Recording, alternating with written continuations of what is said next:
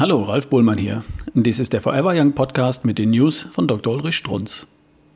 Und was essen Sie zum Mittag? Ein fröhlich sarkastisches Brieflein erreicht mich soeben aus Hessen. Das Mail ist so spontan glücklich und leicht dahingeschrieben, dass ich es Ihnen mit einem Lächeln wörtlich weitergeben möchte. Beim aufmerksamen Lesen werden Sie merken, dass da recht tiefe Gedanken ausgesprochen werden.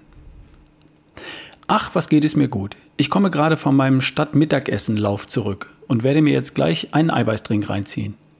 Dann geht's in den Garten zum Lernen. Seit zwei Monaten mache ich ein Fernstudium, was mir einen Riesenspaß macht und ich mir seltsamerweise, lach, die Dinge leicht merken kann. Anstatt in meinem hohen Alter, 63, auf der Couch zu sitzen und meine Gelenke zu schonen, damit sie auch schön verkalken können, renne ich grinsend durch die Gegend. Zudem wäre es ja auch angemessen, üppig zu essen und das Süße zu konsumieren, weil das ja der Seele so gut tut. Die Kardiologen wollen ja auch eine Daseinsberechtigung haben und die verklebten Blutgefäße auskratzen oder eine Umleitung legen.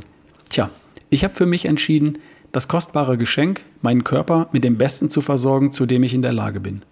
Er soll auch wissen, dass ich ihn wertschätze, ihm gebe, was er braucht, um intakt zu bleiben.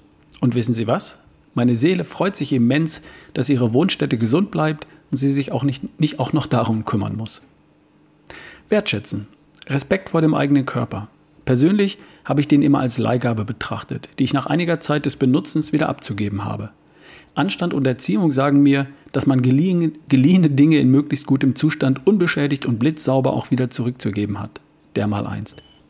Es sind solche inneren Maßstäbe, die unser Zusammenleben auf der Erde erträglich machen könnten. Konjunktiv. Sie verstehen mich schon. Das war eine News von Dr. Ulrich Strunz. Vorgelesen von Ralf Bohlmann hier im Forever Young Podcast. Bis zum nächsten Mal.